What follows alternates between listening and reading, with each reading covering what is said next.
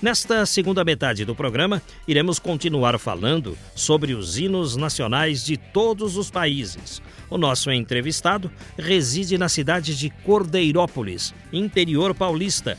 É Tiago José Berg, autor do livro já disponível em todo o Brasil, Hinos de Todos os Países do Mundo, uma publicação da editora Panda Books.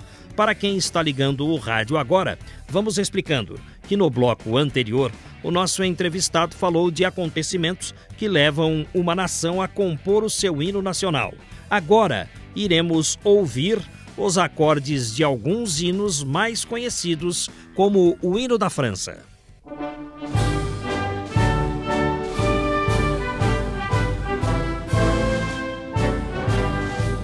Essa música foi cantada pela primeira vez por um batalhão de voluntários vindos da cidade de Marsella, que ao entrar em Paris, no dia 30 de julho de 1792, suscitou grande entusiasmo, porque a letra, que propõe a luta contra a tirania, representava os ideais da Revolução Francesa.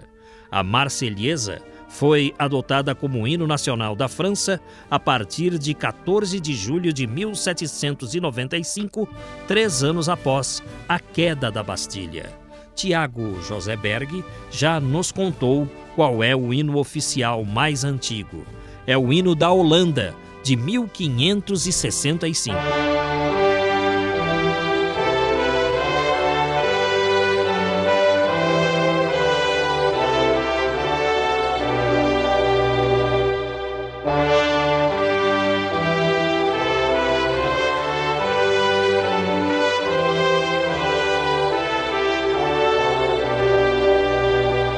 Estamos ouvindo acordes do hino holandês. A comunidade nipônica tem um motivo a mais para comemorar. São os 120 anos do hino oficial japonês.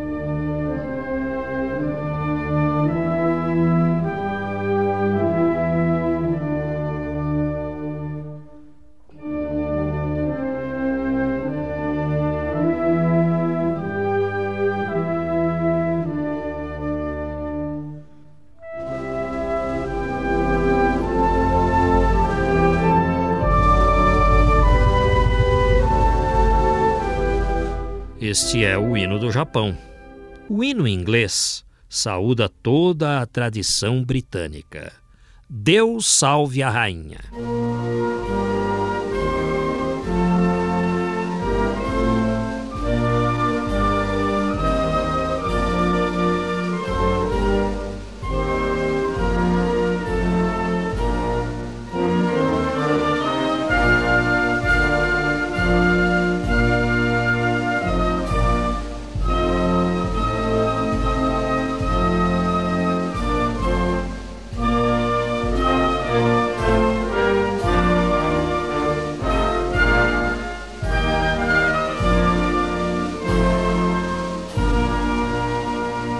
Embora ainda mantenha laços com a comunidade britânica, o hino nacional australiano comemora a independência daquele país junto aos ingleses.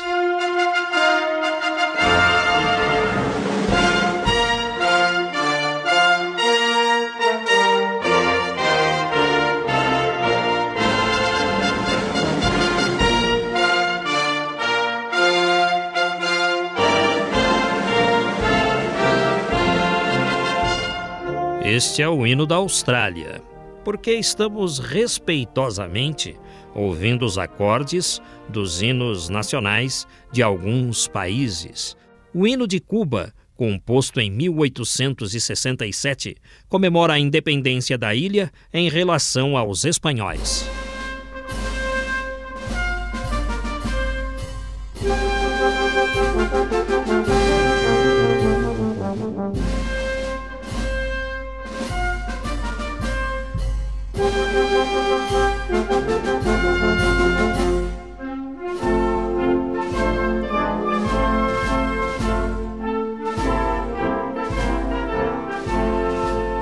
Estamos ouvindo os acordes do hino de Cuba, que já foi uma colônia espanhola.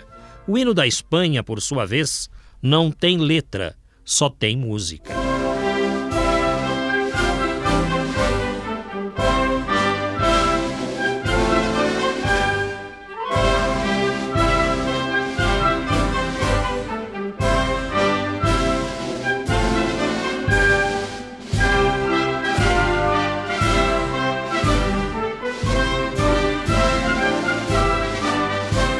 Este é o hino da Espanha. Já o hino de Portugal faz menção aos navegadores. A canção se chama A Portuguesa.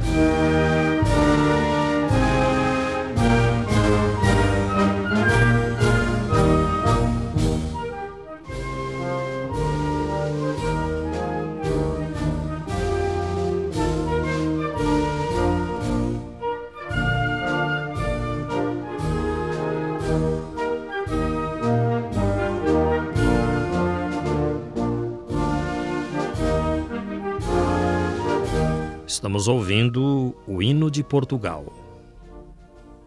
O hino da antiga Alemanha Ocidental, dos tempos do Muro de Berlim, é hoje o hino oficial da Alemanha Unificada.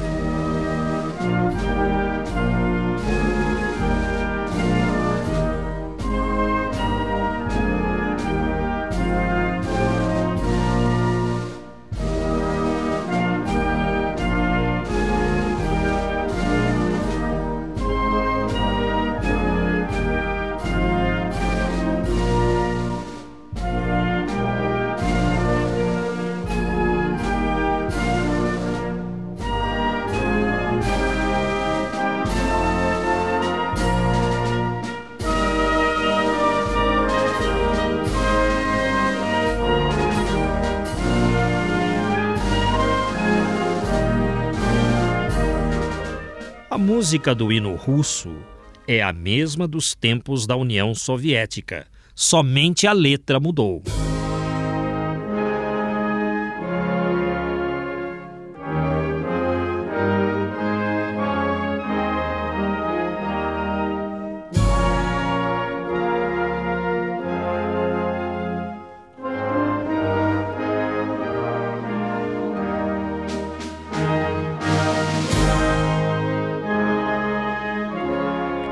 Estamos ouvindo acordes do hino da Rússia.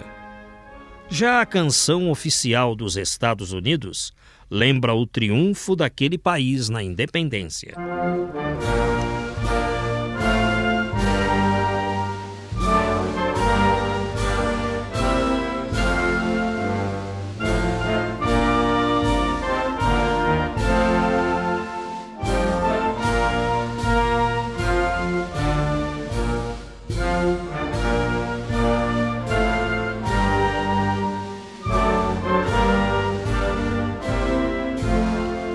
São acordes do hino dos Estados Unidos. O hino da Itália foi composto em 1847, antes da unificação daquele país.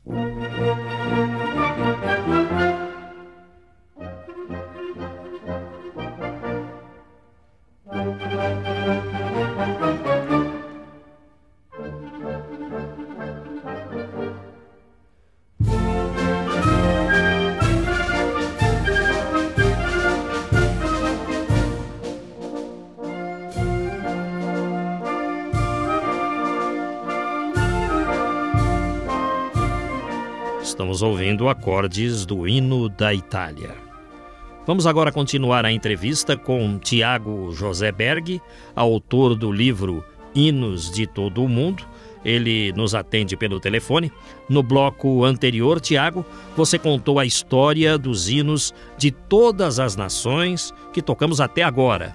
E o que falar sobre o hino da Itália? O hino da Itália, ele foi criado durante o século XIX, ele é bem no comecinho. Só que ele não foi adotado naquela época. Como se criou a Itália unificada e você tinha o reino da Itália, então fez-se uma marcha real para o hino italiano.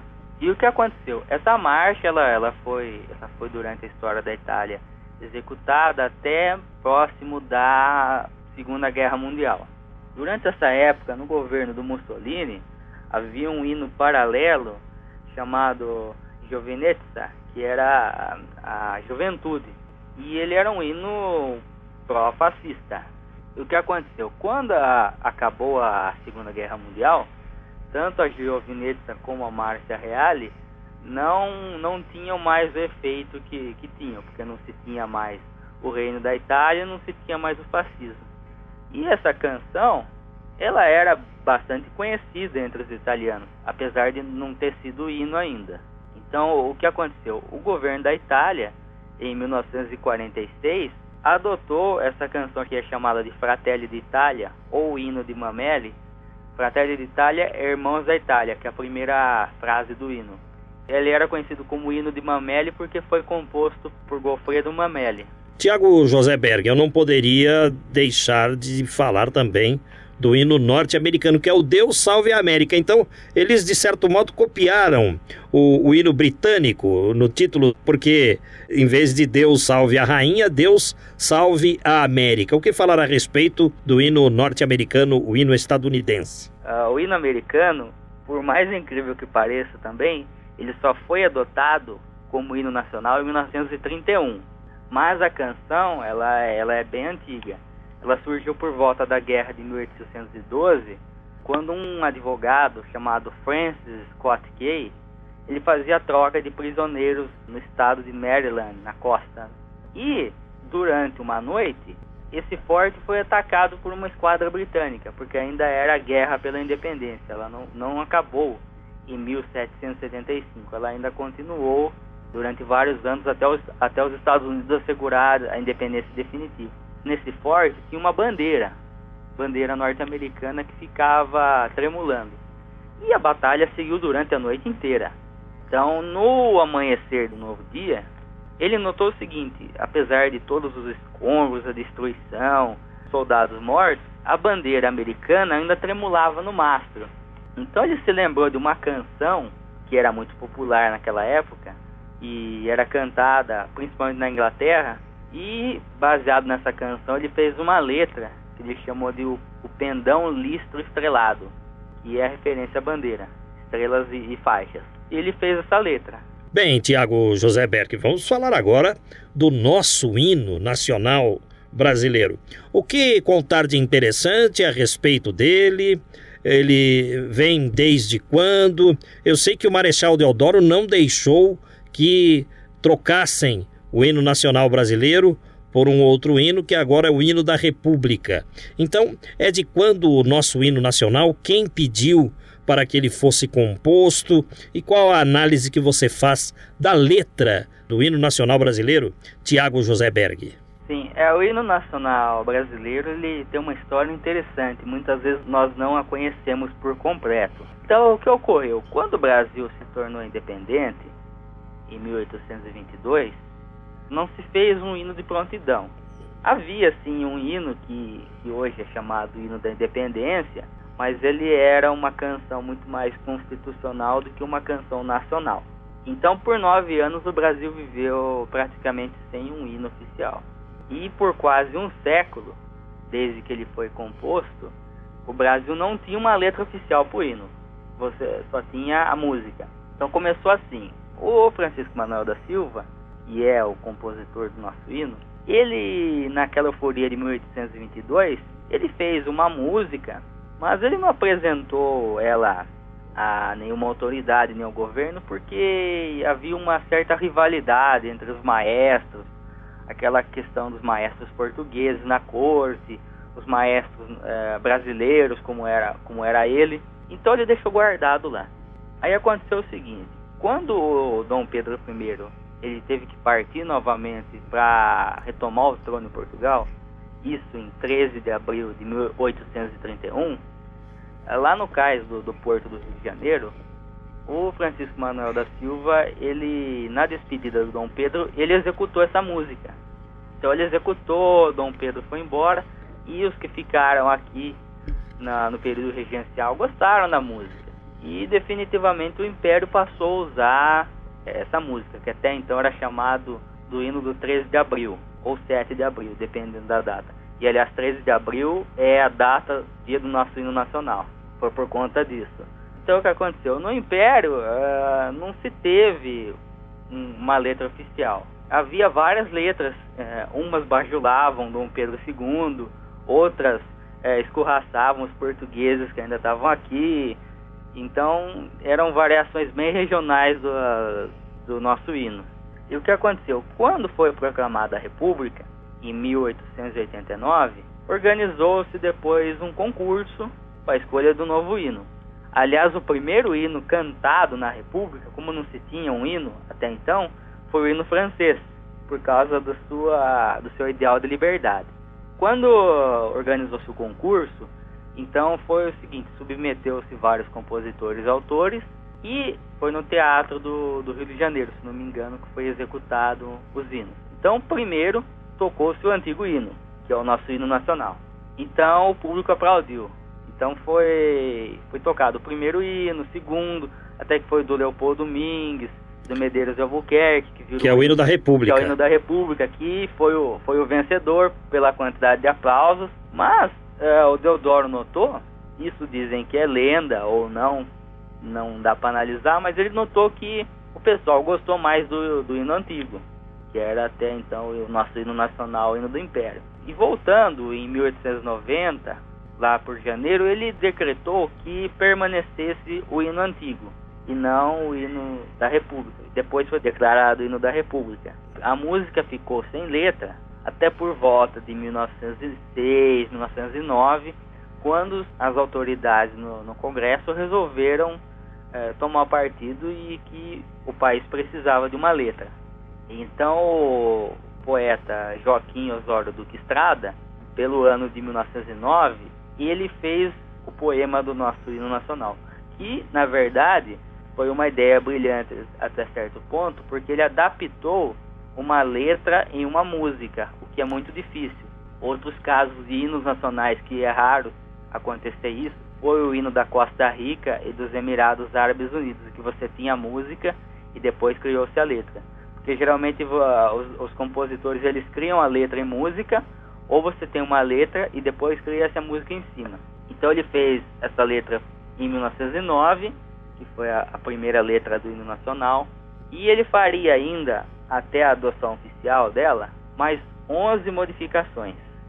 Alguns trechinhos, por exemplo, em teu seio a liberdade, primeiro era o amor pela liberdade. Então, essa modificação ela foi feita e em 6 de setembro de 1922, praticamente às vésperas do, do centenário da independência, o presidente Epitácio Pessoa oficializou o texto do hino nacional brasileiro e depois ele foi regulamentado por uma nova lei em 1971, que é a última que nós temos do hino nacional. O Tiago José Berg está falando conosco pelo telefone, direto da cidade de Cordeirópolis, no interior paulista. E ele é autor do livro Hinos de Todos os Países do Mundo, editado pela Panda Books. É um livro com mais de 300 páginas. Exatamente. Quantos hinos estão aqui é, neste seu livro? Quantos hinos foram pesquisados por você? É, usando o critério de nações que eu procurei, não só pela ONU, mas, mas por vários, é, várias enciclopédias, almanaques e entidades, eu selecionei 194 países e todos os seus hinos. Procurei a história de cada hino desses países. Então, além da, da história do hino, tem a letra original, para quem puder acompanhar o hino cantado, e uma tradução em português. Como não se tem traduções desses hinos, eu fiz as próprias traduções. Então eu corri atrás das traduções e no final eu apresento aí num quadro de curiosidades sobre os hinos. Qual o hino mais longo, mais curto, mais antigo, mais novo e sobre os autores dos hinos. Você tem, por exemplo, o hino da Micronésia. Você sabe que língua fala a Micronésia? Como é que você conseguiu traduzir essas línguas tão difíceis que existem no mundo todo? O hino da Micronésia, como ele foi um estado livre associado com os Estados Unidos, fala inglês. Fala inglês. Então não teve tanto problema. Mas, por exemplo, vamos pegar um país bem estranho, o Laos. O Laos ele fala um idioma que é o Lao ou Laosiano, que é uma variante dos idiomas da região ali da Indochina. Então o que aconteceu? Como Laos ele foi uma colônia francesa, então por aproximação eu procurei traduções que tivessem um caráter próximo. Por exemplo, como Laos foi colônia francesa, eu peguei uma tradução em francês que me foi enviada pelo consulado do Laos em Paris e a partir dessa tradução eu fiz a, a tradução do hino. Então, muitos hinos, apesar de ter a minha tradução, eu peguei traduções em inglês, francês, é, espanhol e alemão para me basear nessas traduções. Faltou algum hino? Houve algum país que você não conseguiu achar? O único país que eu não consegui achar informações precisas sobre o hino foi a Somália. Eu tentei entrar em contato com o governo da Somália várias vezes. Por exemplo, no ano 2000, quando eu soube que a Somália tinha conseguido eleger um presidente, eu escrevi uma carta para ele. Mas é um fato curioso, a carta voltou. E eu fiquei sabendo por quê? Porque na Somália não existe sistema de correio. Então a carta acabou voltando. E é, é um dos únicos casos em que o hino ainda, a sua história e a sua oficialização é, permanece obscuros. Eu sei que existe uma letra que se chama Somalia Itassu, que quer dizer desperta de Somália, mas nenhuma autoridade da Somália me conseguiu confirmar essa informação. Há quantos anos você pesquisa hinos, Tiago José Berg, e, e, o que te levou a pesquisar estes hinos? Faz 10 anos que eu pesquiso hinos. Eu comecei quando eu estava na minha oitava série. Então eu comecei bem novo, bem jovem. Eu comecei a mandar cartas para as embaixadas, queria saber sobre a história dos países, a cultura, não só os hinos, mas as bandeiras, os brasões também. E desde criança eu sempre tive interesse, porque eu não saía muito para viajar e eu queria conhecer os outros lugares. E uma das formas de conhecer é por meio dos livros. Então eu começava quando eu estava na minha quarta série, isso foi por 94, 95, a, a procurar os países, ver que, que, país era aquele, qual era a capital, os habit quantos habitantes tinha. E isso acabou tornando-se assim um hobby para mim. Tiago José Berg, que nos atendeu direto de Cordeirópolis, no interior de São Paulo. Muito obrigado a você por essa entrevista e sucesso. Ah, muito obrigado. Eu agradeço a todos também que estão acompanhando. Descobrindo o Brasil. Conheça o significado dos nomes das localidades com Geraldo Nunes. O nosso entrevistado, Tiago José Berg, reside em Cordeirópolis, município do interior paulista, distante 160 quilômetros da capital. Antes da fundação desta cidade, o território que hoje compõe o município era dividido em três grandes propriedades rurais. Com a chegada do trem em 1876, criou-se uma estação que levava o nome Cordeiro, numa alusão à capela de Santo Antônio do Cordeiro, criada em um povoado de colonos. A ferrovia desenvolveu toda a região e em 1899 criou-se o Distrito do Cordeiro. Em 1943, já oficializado como cidade, a população, através de um plebiscito, substituiu o antigo nome por Cordeirópolis. Para se chegar a Cordeirópolis, parte-se da capital paulista pela rodovia dos Bandeirantes, SP 348, e depois pega-se a rodovia Washington Luiz, SP 310. De nossa parte, vamos ficando por aqui.